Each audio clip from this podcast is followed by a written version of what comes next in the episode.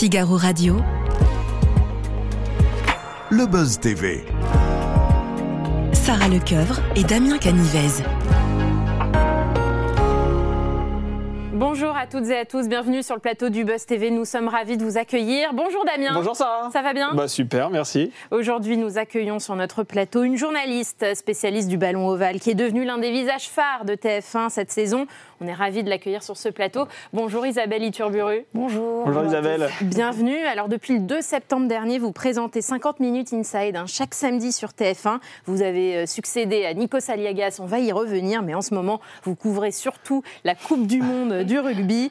Alors comment vous les sentez, la nous Euh, Ah bah, quel- Je les sens très très bien. De toute façon, je les sentais bien et j'ai passé l'été à donner mes pronostics et à, et à n'avoir peur que du premier match qu'on a gagné euh, presque, j'ai envie de dire presque facilement parce qu'évidemment c'était dur, mais justement euh, dans cette difficulté-là, on n'a pas la sensation qu'on était face à une des meilleures équipes du monde. Donc euh, du coup, j'ai envie de vous dire que je les sens très très bien. Maintenant, on fera attention au moment d'écart, mais je- Ouais. voilà, je me dis que là, c'est en plus on a une poule pour le coup confortable. L'Uruguay, c'est c'est une équipe euh, valeureuse, mais c'est quand même vraiment un cran en dessous. La Namibie, c'est trois crans en dessous. Ouais. Il restera l'Italie. Et heureusement qu'il reste un match un peu un petit peu plus dur pour Ouais, un euh, peu challengeant pour le... Mais bon, On a vois- passé le plus dur, Ah oui, c'est ce que vous nous dites. des, des poules. Hein, après, on- le quart de finale, on en reparlera. Et donc on a nos chances pour une victoire finale. Mais oui. Bon, ça c'est une oui, bonne nouvelle. ça, voilà, c'était c'était déjà le cas cet été, on pouvait le dire. Euh, encore une fois, la- la- ce qu'ils nous ont montré sur le premier match, ça, ça- ça- ça renforce et ça confirme plein de toutes les bonnes choses qu'on pense d'eux. Bon, on sera peut-être champion du monde. C'est la bonne nouvelle du jour. On va continuer cet entretien avec vous, Isabelle Iturburu, juste après les news médias de Damien Canivez.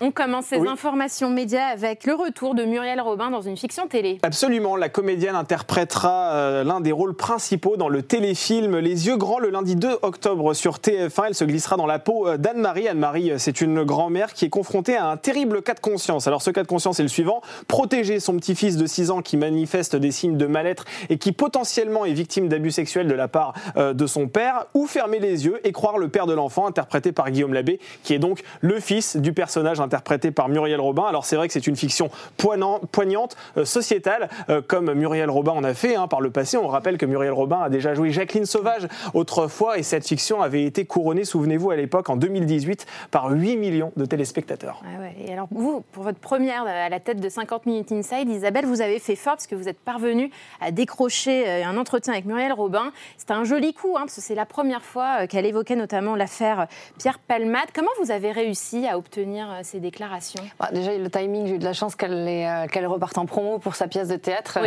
C'était pas évident. fin septembre avec Pierre Arditi, euh, Lapin. Et, et du coup, euh, bon, ben, l'interview a été calée. Moi, j'avais eu la chance de la recevoir dans le euh, à l'époque, de Jacqueline Sauvage, d'ailleurs, en 2018. Ouais, ça s'est très bien passé. Donc, euh, je pense qu'elle est venue en- aussi en confiance. Et, euh, et comme je le dis d'ailleurs, on, on l'a pas coupé la question. euh, voilà, je suis obligée, enfin, c'est une faute professionnelle, de ne pas en parler à ce moment-là. Et Elle le savait, voilà, elle- c'était- je pense qu'elle s'y entendait et, et elle nous a fait un. bah, elle a été généreuse parce que c'est pas du tout facile. Et d'ailleurs, la première réaction, c'est de dire je ne vais pas parler. Il y a un blanc, il y a un Voilà. silence, ça vous l'avez gardé, ça aussi c'est... Bah, moi, je voulais retranscrire la, tension qu'il y avait à ce moment-là et aussi ça explique. Beaucoup de choses. Des fois, le silence explique plus de choses que, que, que- que le reste. Et, et on comprend déjà tous ces mois euh, qu'elle a dû vivre. Euh, D'ailleurs, ma question, c'était plus sur ça. Sur pourquoi on doit vous demander. enfin, pourquoi vous devez vous positionner? Parce que c'est pas, vous n'avez rien fait. Mais voilà. Donc, euh, elle, je pense que ça lui a permis oui, de dire des choses. Et depuis, je pense que ça l'a un peu libérée. Ouais, et elle n'a pas demandé de coupe ou de choses Non. comme ça? Non. Non, non, elle était, a été, Je pense qu'elle a été dans le contrôle aussi, elle, donc voilà, elle a Tel quel. assumé. Euh, on poursuit ces Oui. informations médias, Damien, avec les confidences de Philippe Risoli. Oui, l'ancien animateur du Juste Prix, qui était d'ailleurs à votre place euh, la semaine dernière, a donné quelques détails supplémentaires sur l'arrêt euh, de son émission, de son jeu quotidien qui été diffusé à la mi-journée euh, sur TF1. Il a affirmé que jusqu'en 2001, il gagnait des sommes d'argent très importantes à la télévision, euh, mais qu'après son éviction, il a dû s'inscrire à Pôle emploi. Alors, ce qui est intéressant, c'est qu'il raconte que les autres allocataires l'interpellaient en le voyant arriver pour lui demander accessoirement ce qu'il faisait là. Alors, il revient aussi sur l'échange avec la conseillère de Pôle emploi qui vaut, c'est vrai, un petit peu son pesant d'or, au cours duquel il donne la somme d'argent qu'il a perçue. Quand je donne le chiffre à la dame en face de moi, elle me regarde et me dit que j'ai 23 ans de carence avant de toucher quelque chose. Voilà ce qu'il a déclaré sur le plateau Touche pas mon poste. Isabelle, vous avez peur du lendemain? Est-ce que ça fait peur? Alors là, vous êtes au devant de la fiche, vous êtes peut-être à l'apogée de votre carrière, hein, on verra quand on fera le bilan plus tard, mais est-ce qu'on a quand même peur euh, On se sent sur un siège éjectable? Oui et non. Euh, moi, je part du principe que euh, c'est un petit bonus, alors qu'il dure depuis 14 ans maintenant, euh, c'était pas du tout prévu.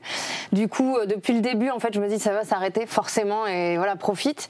Et, et, du coup, euh, je vous cache pas que quand j'ai pris cette décision de changer, c'était plus, c'est plus la, peur d'une maman ou de, de, quelque chose de très matériel. Moi, je viens d'une famille très modeste et, et c'était plutôt ça, mais par contre, pas du tout peur que la télé s'arrête et que je doive reprendre une vie plus tranquille et, ouais, ça, ça un métier plus classique. Ah non, non, parce qu'à la base, j'ai fait des études pour ça donc je sais que euh, demain j'aurai autre chose à faire. Alors après, ce sera géré. Euh, peut-être c'est le manque d'adrénaline. Je nous compare avec des, des, sportifs de haut niveau. Souvent, ils ont du mal à, gérer voilà ce manque d'adrénaline. Il faut trouver d'autres endroits, euh, des passions, d'autres passions pour le trouver. Mais en dehors de ça, non, j'ai pas du tout peur. et je crois que c'est tant qu'on n'a pas cette peur-là, je pense qu'on est assez frais et assez spontané. Mm. Dès qu'on commence à calculer, c'est compliqué. C'est le début de la fin. On termine ces informations médias, Damien, avec le chiffre du jour 5,7 ben là aussi, justement, c'était le début de la fin, puisque c'est en millions le nombre de téléspectateurs qui ont pleuré la défaite de l'équipe de France face à l'Allemagne. Cela représente 29% de part d'audience. Euh, Isabelle, on sait que le rugby, c'est votre dada, mais est-ce que vous regardez le foot aussi? Bah, Je, je, je fais partie de ce grand public qui regarde le foot dans les grandes compétitions. L'équipe ah. de France, c'est la fidèle de Ligue des Champions, voilà, mais je suis pas une euh, supportrice de football de club. Ça veut dire que vous n'animerez pas, par exemple, le Mac de l'Euro de football qui potentiellement ah. pourrait arriver sur TF1 au moment de l'Euro euh... du tout parler. Pas encore. Et je ne verrai pas forcément le, lien. En tout cas, je sais que je suis venue là. Parce que, parce que je, voilà, je crois que ça c'est compris que j'aime le rugby. Absolument. je, crois qu'on l'a plutôt compris. du coup, euh, une vraie logique. Non, non, on m'a absolument pas parlé de foot ou, d'autres choses dans le sport. C'était la Coupe du Monde de rugby et du divertissement. Isabelle, vous présentez le MAC de la Coupe du Monde de rugby sur TF1. Vous avez fait vos premiers pas la semaine dernière hein, en lançant euh, cette compétition avec le match d'ouverture France-Nouvelle-Zélande. Alors, dans quel état d'esprit étiez-vous Parce qu'il faut le rappeler, il y avait, alors vous le saviez pas à ce moment-là, mais il y avait euh, quasiment 16 millions de personnes euh, face à Pendant le match, il y, avait, il y, avait, 16 millions, il y en avait 10, ce qui est déjà pas mal. C'est déjà pas mal. Non, mais bien sûr. Euh, moi, j'ai tout mélangé. En fait, il y avait évidemment une excitation de supportrices, justement, et, de, journalistes rugby, parce que c'est le Graal. Donc, ça, c'est que ça démarre enfin depuis le temps qu'on en parlait. il y avait une énorme appréhension, plus les jours arrivaient, surtout sur la, la partie euh, euh, lancement avec Anne-Claire Coudray, parce qu'autant le mag, euh, c'est vraiment quelque chose que je fais depuis 14 ans, autant voilà, j'ai fait du infosport, c'était rigolo parce que cet exercice-là, je l'ai fait des, centaines de fois, de commenter des cérémonies qui durent et de, meubler. Mais bon, il n'y avait pas grand monde qui regardait. on, était là, nous, on était là, Isabelle. oui, si quelque chose passe, c'est pas très grave. Là, c'est, bah, il faut être irréprochable. Et il faut essayer de. C'est très dur de, communiquer vraiment l'émotion qu'il y a euh, dans le stade. dans le stade. C'est d'ailleurs il y en a qui doivent être frustrés, mais non, il y avait un, mélange de plein de choses. Mais c'est vrai que dès que ça a démarré, c'était d'une fluidité. Euh, on a juste kiffé, en fait, c'est le mot. Euh, même Anne-Claire, euh, qui est la pauvre habituée à des choses des fois un peu plus lourdes, d'ailleurs, le lendemain, euh, avec le, le, le, drame au Maroc. Et elle me dit, c'est vrai que le sport, c'est une chance, mm. ça fait du bien aux gens. Et, ça fait... et par rapport à cette audience, est-ce que vous avez senti que votre notoriété avait pris une autre dimension? Est-ce qu'on vous arrête plus souvent dans la rue Est-ce qu'on fait des selfies à l'appel maintenant Pas encore, non, c'était à l'école, à la maternelle en plus, donc ça, c'est dans le de ma fille, où lundi matin, effectivement, et les parents, ah et les enfants, mais les parents qui savent que je faisais ça depuis 15 ans, mais qui ne regardaient absolument pas le top 14. et du coup, là, m'ont vu. Donc, euh, oh, t'as vu la télé? Oui. oui. Dit, c'est bon, elle ne nous Vous a avez pas fait un tabac à l'école maternelle. voilà. les petits qui se mettent au rugby, c'est mignon, ça. C'est top. Et alors, la cérémonie d'ouverture de la, de la, Coupe du Monde a été très commentée, voire critiquée. Hein. On dit qu'elle était trop cliché, peut-être trop euh, rétrograde. Qu'est-ce que vous en avez pensé, vous, à titre personnel? Bah, moi, je suis, bah, moi, je suis bon public, mais dans le bon sens du terme déjà, euh, de base je reconnais déjà le travail. Euh, j'ai beaucoup de mal avec les gens qui critiquent euh, assez systématiquement. Que ça n'ait pas plu ou que certains auraient voulu autre chose. De toute façon, on l'a découvert, on a tous découvert. moi, j'avais vu les répétitions la veille, j'ai vu quand même, grâce à ces répétitions, le travail que c'était. Il y avait beaucoup de gens qui étaient là juste pour le plaisir. Et, enfin, je pense même à Jean Dujardin, c'est un vrai, vrai amoureux du sport, un vrai amoureux du rugby. Et quand on connaît l'ADN du rugby, on a beau vouloir que ça brille, que ce soit moderne. Il y a un moment, c'est ça le rugby. Donc, euh, années 50 ou pas, euh, c'est ça. Et, moi, du coup, ça ne m'a pas choqué. Ça correspondait bien à la planète rugby, en fait, cette cérémonie Et, et aux étrangers, il faut penser à tout le monde, il n'y a pas que mm. nous. Euh, là, c'était pour euh, comment la France peut briller aux yeux des, supporters étrangers. Je suis désolée, les Japonais, les Chinois, les Russes, quand ils viennent à Paris, ils veulent aller voir la Tour Eiffel. Ils veulent aller manger du pain. c'est vrai. Ils veulent une baguette de pain. Et voir un film avec Jean Dujardin aussi, d'ailleurs. Hein. On a quand même un artiste oscarisé qui a donné de son temps et qui a fait venir ses copains. Et, je me dis, des fois, on est, on est vraiment difficile. Encore une fois, les goûts euh, évidemment, ça aurait pu être peut-être mieux, euh, plus de moyens. Mais moi, j'ai trouvé ça joli et hum, limite romantique. Enfin, Et je trouve que ça reflétait. Euh, la soirée, quoi, l'émotion qu'il y avait ce soir. Et puis le final, moi j'ai adoré. Moi, cette tour Eiffel avec la patrouille, le, le feu d'artifice et la peigne Bayona.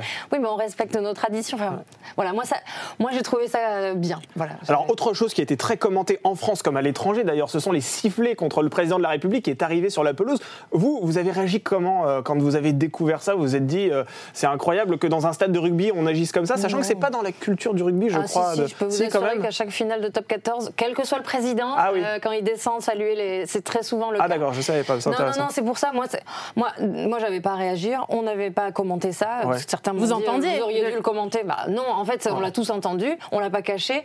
Euh, je pense qu'il sait, euh, voilà, que, que euh, il, il, connaît sa cote de popularité. Il sait ce par quoi travers, enfin, les Français traversent dans ce pays. Moi, pour moi, c'était juste le président et c'est logique qu'il vienne lancer la Coupe du Monde dans son pays. Mm. Et voilà, il n'y a eu rien de caché, mais on va commenter ça. Enfin, on est, mm. c'est quelque chose de gai, de joyeux. Bien sûr, c'est un peu mais, mais, ça me choque pas non plus. Mais je peux comprendre que des gens aient envie de passer un message à ce moment-là. Donc euh, voilà, chacun. C'est l'occasion ou jamais, c'est sûr. Oui, voilà, ils sont pas souvent face à lui. Et on l'a entendu. Effectivement. Alors, je l'ai dit en introduction, vous êtes l'un des visages phares de TF1 et de ce mercato télé qui a animé la fin de saison. Alors, nous, on voudrait savoir comment s'est effectué ce transfert en coulisses de Canal Plus à TF1. Euh, est-ce que c'est la une qui est venue vous chercher? Comment ça s'est passé? Oui, oui, c'est la une. Ah oui, ça, déjà, je vais tout de suite le dire. Moi, j'étais bien. vous n'avez pas envoyé une lettre de motivation et un CV euh...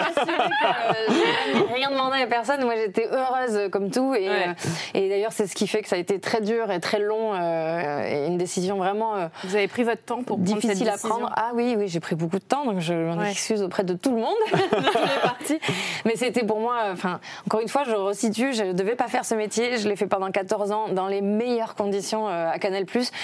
Euh, je parle souvent de famille, mais moi, c'est la même équipe qui était là quand j'ai démarré et qui était encore là quand, quand je suis partie, au rugby en tout cas. Donc en plus, voilà, j'étais à Canal, mais dans un service qui est très, très, très mm, famille. Donc ça, c'était dur.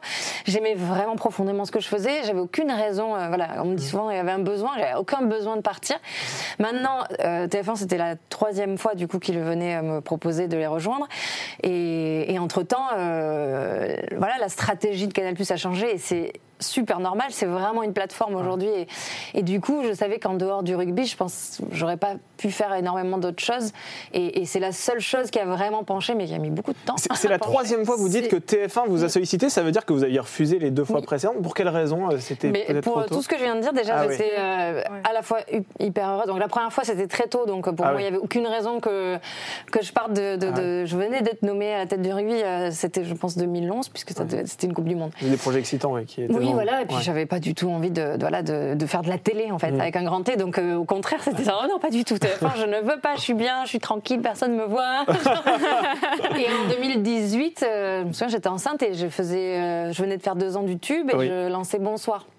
Donc moi j'étais pleinement voilà là j'avais tout. J'avais euh, j'avais le, le, le, vous étiez épanoui quoi voilà le rugby et, euh, et, à côté de ça j'arrivais à, à, faire des choses euh, en dehors du rugby. Et moi pour l'épanouissement c'est très important. Il y a beaucoup de gens du rugby qui me disent tous les jours encore mais pourquoi vous avez abandonné votre passion? Mais je n'ai pas abandonné ma passion. j'ai le droit d'avoir une passion et de vouloir aussi grandir en tant qu'animatrice et voilà. Donc c'est 50 minutes inside finalement qui vous a fait qui vous a convaincu. c'est plutôt le c'est pas cette émission là parce qu'elle est arrivée plus tard dans la dans les discussions. Ah c'est vraiment la projection de, tout ce qui est possible euh, en dehors du sport à TF1. Ouais, eh ben justement, on va parler de ça parce qu'il y a une rumeur qui court. Ah. Vous seriez bien placé, vous avez forcément entendu parler, vous seriez bien placé pour succéder à Denis Brognard dans Colanta. Alors info ou intox Vous avez dû voir le démenti de TF1. On en a vu beaucoup des Non, démentis. Oui, mais vous savez. Là, mais moi, je l'ai fait déjà parce que j'ai de la chance, au moins qu'on me pose la question, parce qu'il n'y a rien de pire. Il est hors de question que je réponde à la rumeur euh, des réseaux sociaux, parce que ça, ça me rend folle. Ouais. Ouais, ouais. Euh, c'est destructeur, donc euh, merci, voilà, vous me posez la question. Donc non, je ne Non. vais pas. C'est- une. Euh, les rênes de Colanta, pas du tout. Personne ne m'en a parlé. Personne n'en a parlé à Denis.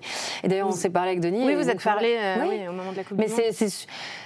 Voilà. Vous n'êtes pas senti mal vis-à-vis de lui fois, parce que euh, Ah non, quand non, on vous met que- comme ça en porte-à-faux, vous le connaissez, Denis Bah non, parce que je sais que TF1 est très clair avec lui et avec moi. Donc, euh, non, non, je le sais. Et d'ailleurs, il me l'a dit, il a aucun problème. Ouais. Ça n'a rien à voir. Non, on ne m'a jamais fait venir pour euh, reprendre Colanta. Hmm. Voilà. En tout cas, on vous a fait venir pour succéder à Nico Saliagas à la tête de 50 minutes inside. Et ça, c'est vrai que c'est un super paquebot que vous avez, euh, que vous avez là entre les mains. Euh, Nico Saliagas, il vous a donné des conseils, il vous a susurré des choses à l'oreille pour que justement vous vous mettiez bien dans ses chaussons. Qu'est-ce qu'il vous a dit?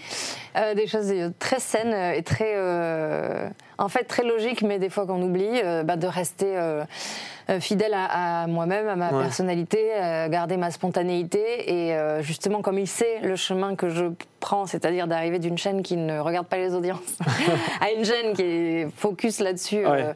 et voilà, il m'a, dit surtout ne, ne tombe pas là-dedans. Et des gens sont là pour ça, pour faire les calculs, pour, pour améliorer les choses. Toi, fais ce que tu aimes faire comme tu sais le faire. On parlait notamment de l'interview. Garde le ton qui fait que tu es arrivé là et ne te perds pas dans tout le reste. Voilà. Il vous a écrit un super message qui était classe, hein, juste avant, au début, euh, le Ouais. 2 septembre, dans 50 Minutes Inside sur Ouais, Twitter. c'était très sympa. Alors, dans un entretien, euh, j'ai lu ça, euh, vous disiez que euh, l'appellation Magazine People euh, vous dérangeait, mais qu'est-ce qu'il y avait dans cette appellation et qu'est-ce qui vous a fait changer d'avis, surtout? Euh, moi, j'aime pas la presse people. Voilà. Donc, Vous ne la lisez pas, même en vacances euh, Non, non, bah en fait, depuis que j'en ai fait les frais, je, ça Ah oui. me Ouais. sort par le- les yeux, je vois le mal que ça peut faire, et donc je déteste ça.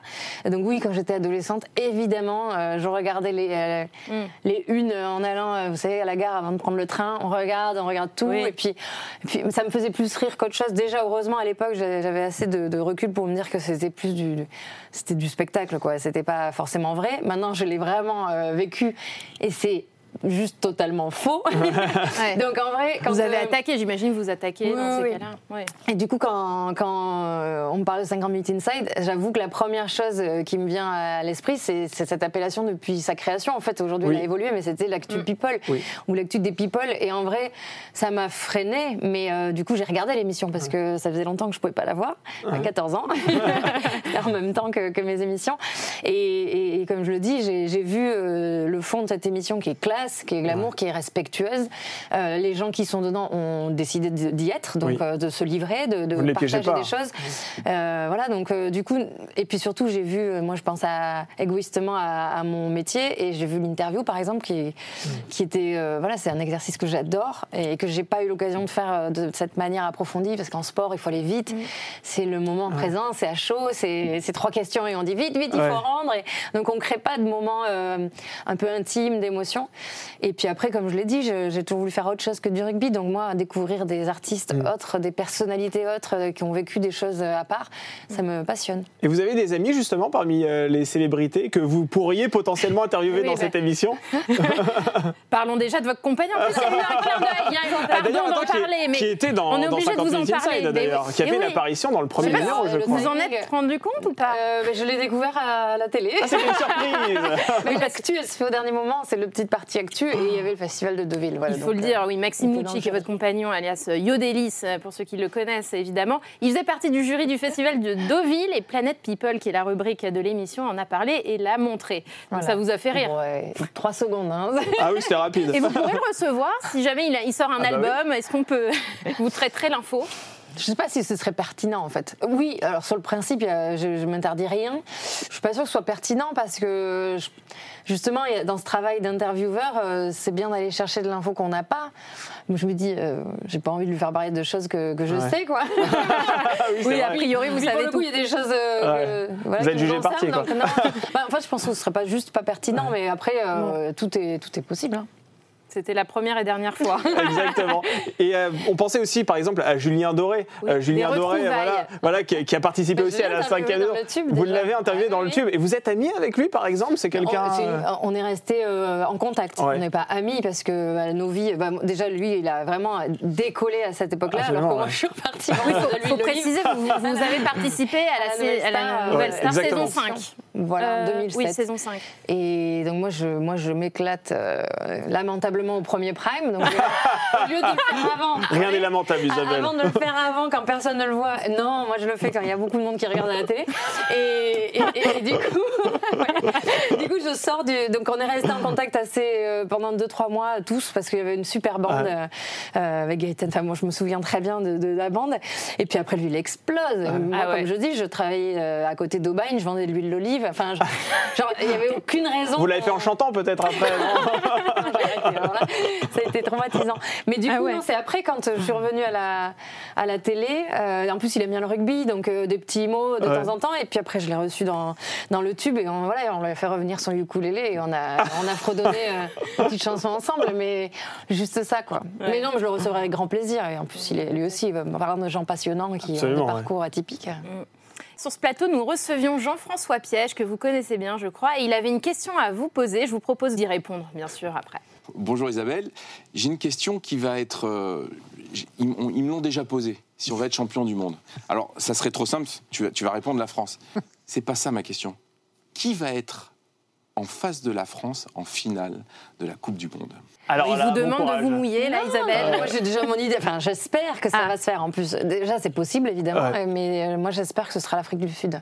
Ah oui. Euh, Tout le monde veut un deuxième France All Black, mais limite, euh, après ce qui s'est passé, j'ai pas du tout envie. Moi, j'ai envie d'un vrai affrontement. Et euh, pourquoi l'Afrique du Sud? Parce que c'est les champions du, France, de- du monde en titre. Donc, Oui. position les bas, c'est encore plus fort. Parce que c'est une équipe, euh, il y a une histoire, il y a, y a- il y a une vraie histoire autour de cette équipe. Euh, C'est une équipe très rude. Alors, du coup, dans un match aussi important, je pense que ce sera épique. Ça ressemblera même à un film, comme un gladiateur. Ou... Donc, moi, je, je- ouais, j'aimerais beaucoup un France-Afrique du Sud en finale. Eh ben, très bien, on va archiver votre réponse. Et si c'est Et on l'Irlande, on, la ressortira bien évidemment. Exactement. Ça, c'est- un ou l'autre. hein. Oui, exactement. C'est celui qu'on aura, j'espère, pas- enfin, qu'on n'aura pas eu à affronter en quart Absolument. de finale. Ouais. À votre tour, Isabelle, d'interpeller notre invité de demain dans notre nouvelle rubrique au suivant.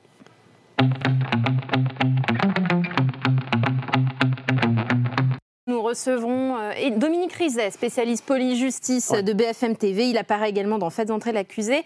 Euh, déjà, êtes-vous euh, friande euh, de- des faits divers, fascinée peut-être par, ce, Ouais, par je l'ai cette été. rubrique Bon, J'avoue que vraiment, dernièrement, je regarde pas beaucoup la télé.